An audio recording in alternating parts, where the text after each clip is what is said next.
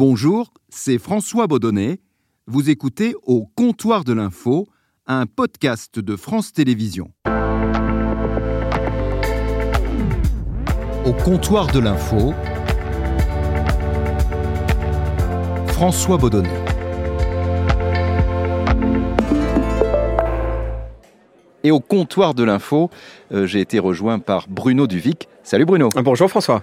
Alors en venant à mes côtés, euh, Bruno, tu passes d'un micro à l'autre, hein, puisque tu présentes le 13-14 sur France Inter chaque jour, euh, la tranche d'information d'une heure de la radio publique à la mi-journée. tu termines ta septième saison à la tête du 13h, journal que tu vas quitter bientôt parce que je crois qu'on peut le dire, c'est pas un secret, hein, tu vas être euh, le nouveau correspondant euh, à Rome de, de Radio France. À partir de cet été. Sept ans dans le même exercice, c'était un peu long euh, non, c'est pas long parce que euh, le, le 13 heures a cette particularité euh, d'être au milieu de la journée et donc au milieu d'une actualité très mouvante, donc qui bouge tous les jours. On n'a pas le temps de, de s'ennuyer. Tous les jours, il y a des surprises, des sujets qu'on ajoute, des sujets qu'on retire, euh, parce que la formule a évolué au gré des 7 ans. Quand je l'ai prise, c'était 13, 13, 30 et que c'est devenu 13, 14. Là, c'est la troisième année. Voilà, et parce qu'il y a l'exercice est toujours aussi agréable. J'ai toujours du plaisir à être en direct et donc non, il n'y a pas de lassitude.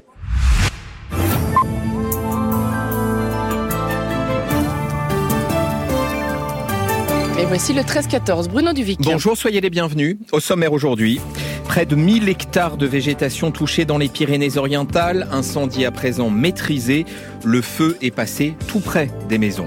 Il a promulgué la réforme des retraites. Peut-il en même temps renouer le lien avec les Français? C'est le défi d'Emmanuel Macron ce soir à 20h. À l'heure de l'allocution, des opposants à la réforme appellent à des concerts de casseroles. Pourquoi, pourquoi la, formule a changé en cours de, en cours de route? Alors en fait, ce qui s'est passé, c'est que euh, tu es bien placé pour le savoir puisque tu as présenté le 13-14 à une époque à France Inter. Euh, ça a souvent oscillé entre 13-14, 13-13-30 et donc euh, c'était une formule journal simple si j'ose dire.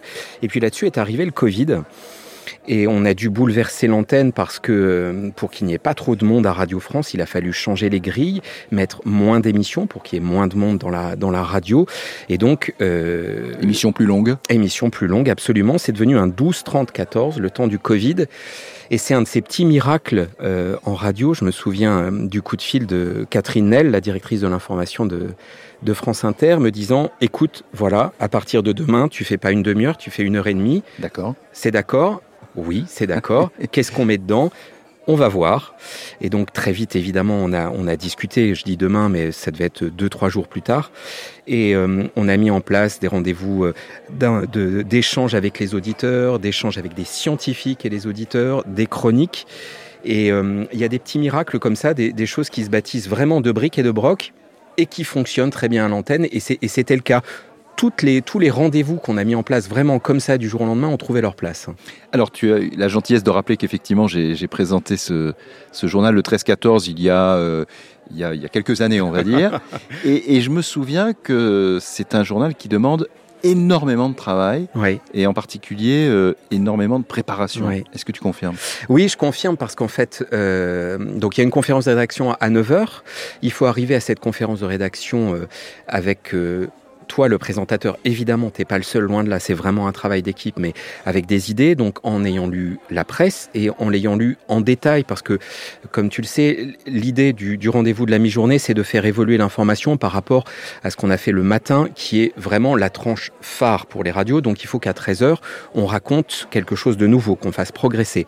Donc il faut arriver avec des idées d'angle précis, précises, euh, donc lecture très détaillée de la presse, lecture des dépêches, euh, le temps de lever le nez un peu en te disant, euh, voilà, c'est quoi la couleur de l'actualité aujourd'hui? Donc tout ça fait que, oui, je suis, je, je euh, alors maintenant 13-14, mais quand c'était juste le 13h, j'arrivais à la radio autour de 6h à peu près, oui.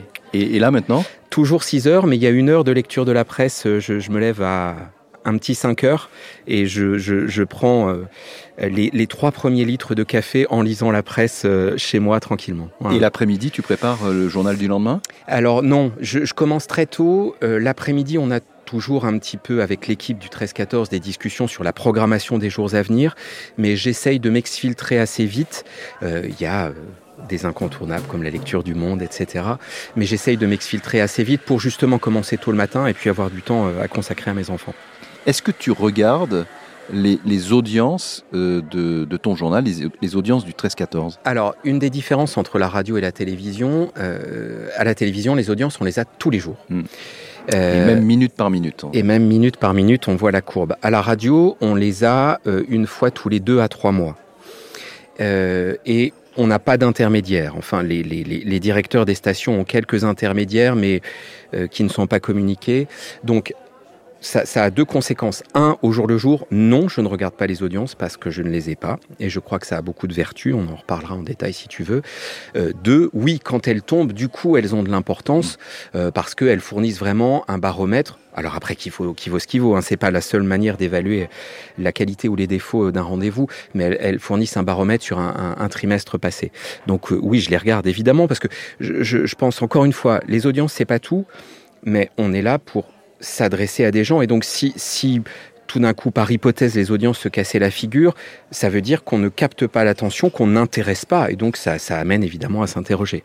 Les audiences du journal, donc du 13-14, sont, sont, bonnes. Oui. Euh, France Inter, alors France Inter est la première radio euh, de France en termes d'audiance depuis 2019, euh, je crois. Alors j'ai plus la date en tête, mais tu, tu dois être comme ça. là, euh, et, et, et c'est le cas également. Donc, alors c'est surtout vrai pour les pour les matinales qui fonctionnent bien, mais c'est euh, mais c'est le cas également pour le 13-14. En fait, la particularité d'Inter, ça n'est pas de mon fait. Hein, je ne vais pas m'attribuer ça, mais on a trois pics d'audience. la plupart des radios ont l'audience de la matinale, la fin d'après-midi, début de soirée. Alors, euh, par exemple, RTL, il y a les grosses têtes, mais le, le 16-20, disons-le comme ça. Euh, et il se trouve qu'Inter a un autre pic d'audience au moment du rendez-vous de la mi-journée. Euh, ça doit s'expliquer historiquement par euh, le jeu des 1000 euros, euh, par le succès de Nagui, qui a son émission avant le jeu des 1000 euros. Donc voilà, il y a, y, a, y a, tout un tas de moteurs qui, qui, sont avant. Mais effectivement, oui, on, a, on, a, on est au-delà du million et demi d'auditeurs pour le 13-14. C'est beaucoup et on est nettement au-delà des autres radios. Je m'en réjouis, j'en tire pas un motif de, de prétention et, ça n'est pas que de mon fait, loin de là. Mais c'est une particularité de, de France Inter par rapport aux radios concurrentes. Ce, ce pic d'audience-là, quand on regarde au moment justement où les, où les sondages arrivent et quand on regarde les courbes, il est très, il est très frappant par rapport aux autres. Alors si on parle du, du média radio euh, en général, euh, là, euh, le, je dirais le paysage est un petit peu moins, un petit peu moins vert parce que le média radio perd des auditeurs. En un an, par exemple, toute radio confondue, euh, ce sont un, euh, un, million et demi de personnes qui ont éteint leur transistor. Alors on n'écoute plus sur un transistor, mais enfin, c'est quand même ça, sur à peu près 40 millions d'auditeurs euh, quotidiens. Donc ça fait quand même beaucoup, ça fait un, un, gros pourcentage. Et c'est quand même une tendance lourde parce que c'est pas la, la première fois que le média radio perd, perd des auditeurs. Est-ce que toi, Bruno, ça, ça t'inquiète cette tendance? Alors, euh, euh, oui et non. Oui, parce que comme tu dis, c'est une tendance euh, lourde et que comme beaucoup de médias dits classiques, euh, la question est celle du vieillissement des gens qui mmh. sont fidèles à la radio. donc en ce sens-là, c'est inquiétant. La question clé, c'est que la jeune génération prenne le relais. Et donc euh, France Inter est très présente sur euh, le web, les réseaux sociaux, les plateformes, euh, pour qu'il y ait cette, cette prise de relais en quelque sorte. Et on a, on a une audience qui est puissante sur ces supports-là dans l'idée que, alors l'expression n'est pas belle, mais que la marque France Inter existe désormais, voilà, sur plein de supports différents. Après tout, que mes enfants qui sont adolescents ou, euh, ou euh, des, des, des, jeunes de, de 20, 25 ans soient en contact avec France Inter via le transistor, comme tu disais, mm. ou qu'ils le soient via le smartphone, euh, via les différents réseaux sociaux, pas de problème. L'essentiel, c'est qu'il y ait une offre de services publics euh, qui touche un public et tous les publics. Le problème, c'est qu'il y a beaucoup de jeunes qui ne sont pas du tout en contact. Euh, certainement, certainement, euh, et, et c'est effectivement un, un, un, défi. Oui, oui, bien sûr. mes enfants, qui sont peut-être un petit peu plus âgés que les tiens, euh, non, et je m'en désole tous les jours, mais aucun contact avec le, média radio. Alors, mon, mon espoir, c'est une très bonne remarque, mon espoir, les miens sont collégiens, pour tout dire, mm. euh, mon, et, et, ils sont à peu près comme toi, euh, comme les tiens. Euh, mon espoir est que les choses viennent petit à petit. Si j'ose dire, il y a, y a un, un, un, âge pour tout. Il y a un âge où on est en dehors des médias classiques, et, et puis on a un âge où justement on est en contact. Par exemple, euh, on, on, a des programmes du style Les Odyssées, qui sont des, des, des, histoires historiques racontées là pour un public plus jeune, mais on a tout un tas de propositions qui font qu'à un moment, tu peux être à 15, 16, 20 ans en contact avec France Inter et te dire ah c'est pas mal ce qu'il propose et y rester fidèle. Le pari c'est celui-là et c'est un pari honnêtement en partie gagné même si tu as raison. Oui, euh, on fait tous régulièrement des émissions dans les lycées et quand on dit sincèrement est-ce que vous nous écoutez? La réponse la plupart du temps est non. Hmm. Sauf quand ils ont des parents qui écoutent France Inter, parce que c'est euh, une des vertus de cette radio, euh, c'est qu'il y a une extrême fidélité. Et donc, euh, les parents France Inter souvent font des enfants France Inter. Et, ça, je dirais, ce que tu, c'est quelque chose que tu, tu ressens cette, cette fidélité. Ah je sais pas dans ta dans ta vie quotidienne. oui. voilà. Comment, comment ça se manifeste ça? Comment ça se manifeste?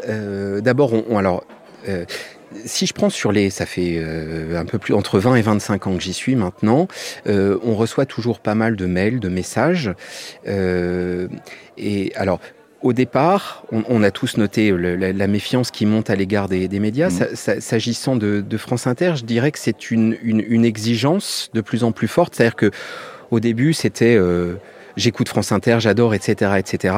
Aujourd'hui, beaucoup de messages sont sur le mode j'écoute France Inter, c'est important, c'est une offre de service public et telle chose m'a choqué et sur tel sujet mmh. vous n'avez pas été à la hauteur. Mais il y a toujours ce lien de fidélité qui existe et quand on répond, quand on engage la discussion, c'est j'écoute toujours, ne vous inquiétez pas, mais j'attends beaucoup de vous. Mais plus d'exigence encore. Ouais, c'est ça, plus plus d'exigence euh, au nom de Première Radio de France, au nom de services publics, au nom de on est des fidèles. Euh, et puis tu, tu, décrivais le paysage radio, euh, c'est aussi un paysage où euh, la concurrence, nous on a la chance de bien marcher, mais où la concurrence est vraiment, je m'en réjouis pas, euh, connaît des mois, connaît des mm. mois difficiles. donc on est dans un paysage où le Radio France globalement et de plus en plus seul, ce serait exagéré, mais prend de plus en plus d'importance. Donc euh, souvent les messages, c'est Radio France, vous êtes important, donc euh, ne déconnez pas, si j'ose dire. Alors tu disais que tu es à, Radio France depuis euh, une, vingtaine d'années. Est-ce que pendant ces, deux décennies, Radio France a beaucoup changé de, l'intérieur? Est-ce que justement pour répondre à ces défis dont nous parlons actuellement, est-ce qu'il y a des réorganisations profondes ou est-ce que finalement cette euh, maison ronde, puisque c'est le cas, euh, continue son petit bonhomme de chemin? Moi, j'ai l'impression que, euh, notamment sous la direction de Laurence Bloch, qui a, qui a dirigé Inter toutes ces dernières années, il y a eu une attention de plus en plus forte aux auditeurs. Quand, quand, je dis aux auditeurs, je veux dire qu'ils ont pris de plus en plus de place dans les différentes émissions. Quand je suis arrivé, je dois dire des, des, des bêtises, mais en gros, les auditeurs, on les entendait le matin un petit peu dans le 7-9, dans le téléphone sonne, l'éternel téléphone sonne, et le reste du temps, pas tellement. Euh, Aujourd'hui, si tu regardes la grille, dans plein plein d'émissions, il y a des interventions d'auditeurs. Et euh, quand moi j'ai pris le 13-14, Laurence m'a dit, Bruno, auditeur. Hein, mmh. Interactivité. Euh, interactivité, et elle m'a dit une chose qui m'a que j'ai trouvé intéressante. Elle m'a dit, considère les auditeurs comme des partenaires. Tu as la personne que tu interviews, c'est l'experte. Euh, tu es toi avec tes questions, tes curiosités de journaliste et ton, rôle d'intermédiaire entre le public et, et, la personne que tu interviews. Et les auditeurs, ils arrivent avec leurs préoccupations, leur musique à eux, leur regard sur l'info, et euh, ils apportent quelque chose de complémentaire. Euh, donc, c'est des partenaires dans, dans, dans, ton émission. Et j'ai toujours retenu cette, cette, cette expression. Ça, ça, ça, me semble assez pertinent comme façon de présenter les choses. Et est-ce qu'il est arrivé parfois qu'il y ait des, des dérapages euh, d'auditeurs en, en, direct, je pense en particulier dans les moments particulièrement tendus, euh, les gilets jaunes, etc. Est-ce que est-ce qu'il a pu arriver comme ça que alors, tu sois obligé de couper la parole à quelqu'un, par exemple J'ai jamais eu d'expérience malheureuse, ou alors très très ponctuellement, en tout cas rien qui ne me revienne à l'esprit là au moment où on, discute. Euh, l'expérience d'auditeur euh, marquante dont je me souviens, c'est au moment du Covid. Je te disais tout à l'heure que donc on a fait 12, 30, 14 avec de la place aux auditeurs. Il y a deux choses qui m'ont marqué. là, au moment où on on se parle et quand on est à la radio, on a un casque sur les mm. oreilles. Et donc, euh, ce qui, ce qui, ce qu'on, les mots qu'on prononce et puis ce qui arrive de l'extérieur, donc les, coups de fil d'auditeurs, on les a dans le casque.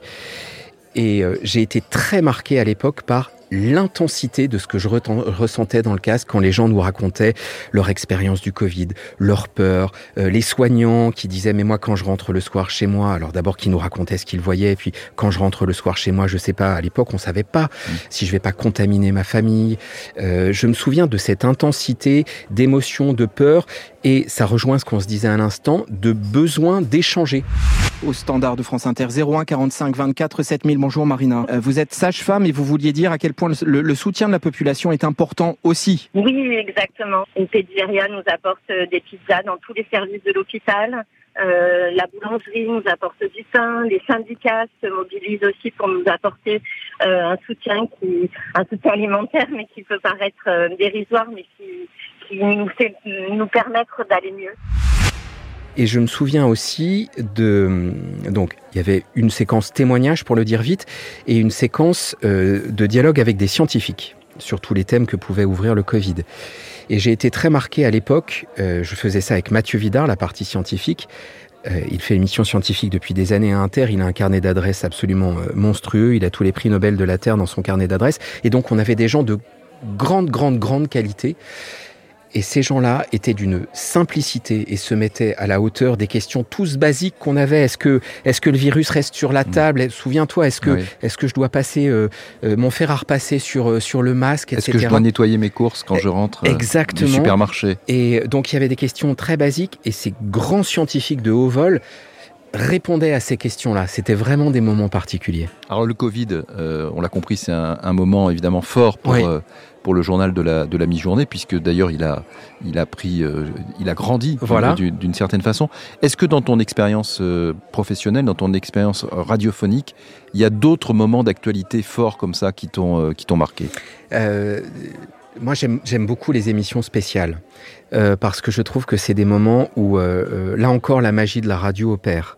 C'est-à-dire que, hum, bah tiens, tu devais être encore à France Inter, une de mes premières émissions spéciales. Alors, je, je, je n'y étais pas, j'étais vraiment un bébé stagiaire, mais c'est le crash du Concorde. Mmh, exact. et le crash du Concorde, t'étais peut-être à l'antenne d'ailleurs. Je, moi, je faisais la matinale. Tu faisais la matinale. Et donc, je dormais, tu vas tout savoir. Et quand j'ai rallumé mon poste de radio dans l'après-midi après la sieste, et là, c'était les éditions spéciale et je suis parti euh, de nouveau tout de suite à la rédaction. Et on a eu un, coup de fil d'un auditeur euh, nous disant euh, il s'est passé ça, voilà. Et alors, on passe d'un instant A où c'est une journée normale à un instant B où il se passe une énorme information. Mmh. Et je me souviens de ce moment où moi j'étais observateur, encore une fois, stagiaire tout le monde a été à sa place dans la seconde. C'est-à-dire qu'à la fois dans la panique générale, chacun a su précisément ce qu'il avait à faire. Euh, les reporters ont filé, les gens qui étaient au bocal, le bocal c'est l'endroit où arrivent tous les éléments euh, sonores de l'extérieur, étaient à leur poste, les red chefs à leur poste, ceux qui devaient filer à l'antenne y étaient, les stagiaires faisaient ce qu'ils pouvaient faire. Et je trouve que dans les, dans les, dans les moments de, de très forte actualité, la radio a cette magie, elle a cette souplesse, cette légèreté par rapport à la télévision, euh, de, de, de, de se déployer comme ça en un clin d'œil, j'adore ça. Et par exemple, là du coup, j'y étais associé de près quand, quand Jacques Chirac est mort. Alors évidemment, c'était prêt, on va dire les choses euh, sincèrement. Mais, on s'y attendait un petit peu. Voilà. Hmm. Mais l'urgent tombe à 11h57. Euh, j'ai un chef qui passe la tête dans mon bureau en me disant à midi, t'es à l'antenne. J'arrive à midi euh, avec une feuille blanche et Jacques Chirac est mort, hein, et, enfin un paquet de feuilles blanches et un crayon.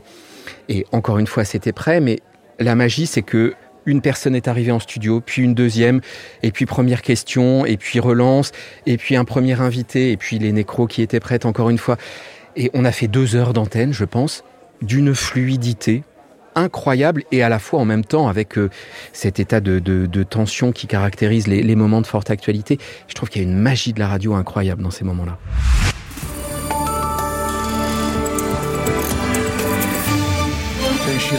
Avec une, euh, des, un flash spécial et un journal spécial avec vous, Bruno Duvic. Merci Nagui, et même une édition spéciale pour euh, détailler cette information qui est tombée il y a un peu plus de deux minutes euh, sur le fil de l'agence France Presse, annonce de la famille.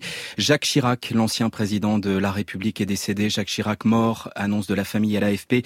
Il était 11h57 à Paris au moment de cette annonce. Nous sommes en train de préparer une édition spéciale. À mes côtés, en studio, Yael Goss, chef du service politique de France Inter. Bonjour Yael. Est-ce que cette magie de la radio, tu la ressens aussi en, en télé, puisque tu présentes, euh, Oui, par C'est exemple, dans l'air. C'est dans l'air Oui. sur, sur France 5, qui est une émission euh, en direct Oui, absolument. également, Toute l'année.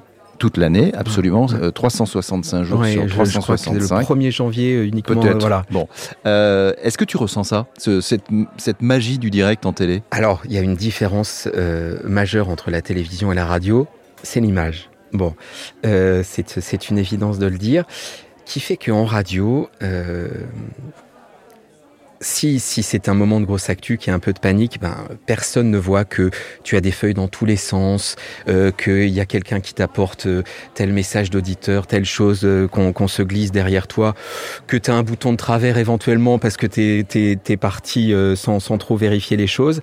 Euh, et ça, il n'y a pas en télé. C'est-à-dire qu'en télé, quel que soit le contexte, il faut que tu tiennes à l'image. Euh, donc la différence et, et la voilà la difficulté, si j'ose dire, euh, elle est là. Elle est que en radio, c'est plus- je trouve, c'est plus facile d'être naturel parce que voilà, on est comme on est en train de parler là, toi et moi. Alors qu'en télé, il y a toujours un côté, mon Dieu, qu'est-ce que ça donne à l'image? Même si évidemment, il y a des réalisateurs de talent bienveillants qui font attention, qui savent jouer sur les images. Mais la différence, elle, elle est là. Euh, néanmoins, oui, la, la magie, j'adore le direct. La magie du direct, elle opère toujours ce côté sur un fil. Alors, il faut faire attention parce que par définition, on peut tomber. Mm. Mais oui, la, la magie, elle existe aussi euh, en, en- en télévision, bien sûr. Est-ce que la voix euh, est magique pour toi? Euh, je suis convaincu que la voix est révélatrice de la personnalité de quelqu'un. Euh, quand tu es fatigué, ça s'entend. Quand tu es angoissé, la voix se serre. Euh, quand, quand tu es content, ému, etc., tout ça s'entend. On revient à ce que je disais euh, sur l'intensité des témoignages au moment du Covid. Euh, donc oui, euh, euh, j'ai d'abord évidemment été auditeur de radio avant d'être de, de la pratiquer. Et, et, et c'est des voix qui te marquent. C'est la voix de Pascal Clark, c'est la voix de Jean-Luc Delarue qui faisait la matinale euh, d'Europe 1 quand moi j'étais ado. Euh, c'est voilà, c'est des grandes voix qui, qui, qui te passent des choses et qui qui, euh, qui incarnent une personnalité, une présence. Bien sûr que la voix qui est, est importante. Et j'imagine que quand tu... Alors, tu es connu aussi parce que tu passes à la, à la télévision, mais ça n'a pas toujours euh, Ouais. été le cas. Mais j'imagine aussi que comme ta voix est connue, quand tu te retrouves dans un, je sais pas, dans un dîner avec des amis, que on ne te connaît pas forcément et que tu te mets à parler, il y en a qui... Ah, Alors c'est arrivé. vous ne seriez un- pas Bruno Duvic? C'est arrivé une fois. c'est arrivé une Ouais. fois parce que quand même la voix c'est particulier. Autant on peut te reconnaître en te, en te, en te voyant. Ce qui m'arrive pas souvent sincèrement et ça me va très bien. Euh, mais oui oui, je me souviens de quelqu'un sur un marché une fois qui a dit je reconnais votre voix. Je vais pas mentir, c'est très flatteur quoi ça. Il y, a, il y a une intimité du lien, c'est-à-dire que quelquefois, quand, quand on reçoit des messages d'auditeurs, les gens vous disent euh, Je vous écoute, je sors de ma douche, je vous écoute au moment où on est dans leur vie quotidienne. Et, et donc la voix, c'est ça aussi, c'est cette intimité-là. Alors, on le disait au début, tu vas euh, partir à Rome. Oui. C'est- une, une page qui va se, tourner. Euh, donc, tu ne feras plus de présentation, ni en télé, ni en, ni Ouais. en radio, mais tu vas faire du reportage. Oui. Alors, du reportage en Italie. Ouais. Voilà, excusez du peu, c'est pas mal. Euh, Là aussi, tu connais bien. oui, j'y ai passé à quelques années, mais est-ce que c'était le besoin euh, bah, justement de reportage, de repartir sur le terrain? Qu'est-ce qui qu'est-ce qui t'a motivé à, à être candidat pour partir euh, à Rome Alors, trois choses. Un, euh, l'Italie, euh, qui est un pays, mais ça, c'est du, c'est d'une banalité crasse que, que j'aime beaucoup. Et donc, euh, l'envie d'y vivre, l'envie. Tu parles italien. je parle italien. J'y ai fait mon Erasmus. J'ai fait partie de, de cette génération qui a connu l'Erasmus euh, et qui connaît encore pour les plus, les plus jeunes. Donc, un, l'Italie. Deux, l'envie de me mettre en danger. J'ai j'ai quasiment toujours été présentateur depuis que je fais ce métier. Donc, l'envie de faire autre chose. Et trois, oui, l'envie de reportage. C'est-à-dire que le 13-14, euh, depuis trois ans, on part tous les 15 jours sur le terrain.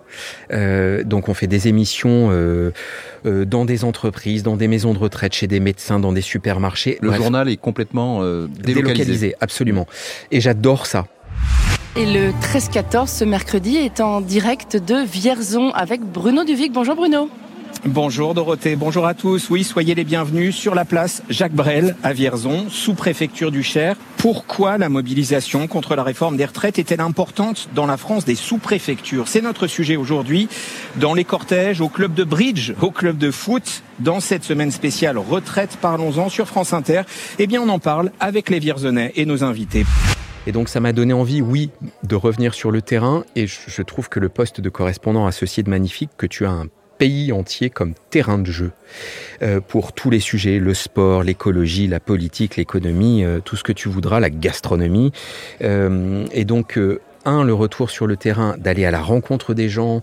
dans le cadre d'un poste de correspondant, en plus, bien sûr, il y a de l'actualité chaude, mais il y a aussi beaucoup de sujets magazines, donc ça permet d'aller vraiment à la rencontre des gens, de prendre le temps de tourner les choses. oui, j'ai eu cette envie-là. France Inter, enfin Radio France de manière générale, et, et comme, euh, comme France Télévisions d'ailleurs, euh, euh, ce sont deux maisons qui ont conservé leurs bureaux à l'étranger, ce qui n'est pas le cas d'un très grand nombre de, de médias audiovisuels français qui ont fermé tous leurs bureaux à l'étranger. Est-ce que tu penses que c'est important ah pour toi de garder ce, ce, réseau de correspondants? Ah oui, c'est capital. Alors, parce que non seulement on a un réseau, s'agissant de Radio France, un réseau de correspondants, une dizaine, euh, mais en plus on a un réseau de piégistes du tonnerre, donc on a, on a, on a du monde absolument partout. Je pense que avoir des permanents, ça permet vraiment de connaître les pays, c'est-à-dire que quand tu es correspondant à Rome et que tu parles de santé, euh, non seulement tu as bossé le sujet, mais potentiellement tes enfants sont allés chez le médecin euh, ou à l'hôpital, ou enfin voilà. Donc tu as une connaissance intime du pays. Donc je pense que euh, le fait d'avoir des gens qui vivent dans le pays apporte réellement quelque chose de, supplémentaire.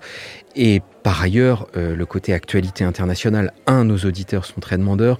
Deux, vraiment, je pense que c'est une euh, je vais pas euh, refaire euh, le tableau, mais on est, à une époque où l'étranger non seulement est intéressant en soi, mais nous renseigne sur ce qu'on est nous. Enfin voilà, on, ne peut pas raconter le, le monde aujourd'hui sans vraiment s'arrêter sur l'étranger. Et la vision justement qu'on peut avoir euh, en France de l'étranger, et peut-être particulièrement d'ailleurs de, de l'Europe qui est pourtant proche, mais du fait qu'il y a finalement très peu de correspondants euh, qui sont basés à, à temps plein euh, à l'étranger dans ces pays-là. Est-ce que tu trouves que bah, est-ce que c'est une couverture médiatique qui s'appauvrit? Euh, en tout cas, j'ai je, j'ai l'impression que sur, sur l'Europe spécifiquement, euh, je commence à aller en Italie, je commence à suivre l'actualité de, de, de, de, près, évidemment. Je suis très frappé de la place que prend l'Europe dans la presse italienne. Euh, alors parce que il y a les fonds issus du grand plan de relance post-Covid qui représentent beaucoup d'argent pour l'Italie, mais en tout cas, l'aspect le, européen de l'actualité est sans plus important dans un pays comme l'Italie qu'en France, et peut-être n'a-t-on pas mesuré euh, en France comme ailleurs, mais euh, en France notamment, à quel point beaucoup de choses se jouent. Euh, alors c'est pas à Bruxelles, mais au niveau européen, à Bruxelles notamment, mais au niveau européen, il y a plein plein de sujets de notre vie quotidienne qui, si j'ose dire, qui partent, voilà, de discussions qui, qui ont lieu au niveau au niveau européen. Tu seras euh, à Rome donc quand? Alors je pense déménager en juillet, la prise de poste est en août. Voilà. En août. Donc à partir du mois d'août, on va t'entendre, oui. euh, Bruno, on va t'entendre à partir euh, à partir de Rome. Donc France Inter, France Info, France Culture. Tout Radio France. Et France Bleu. Voilà, tout Alors, Radio France. Auguri, comme on dit. Grazie. Hein, en italien. Ouais. Merci beaucoup, Bruno, d'être venu au, au, comptoir de l'info. Euh, bonne installation donc euh, en Italie. Et puis nous, on se retrouve très vite pour un prochain épisode du comptoir de l'info. À bientôt.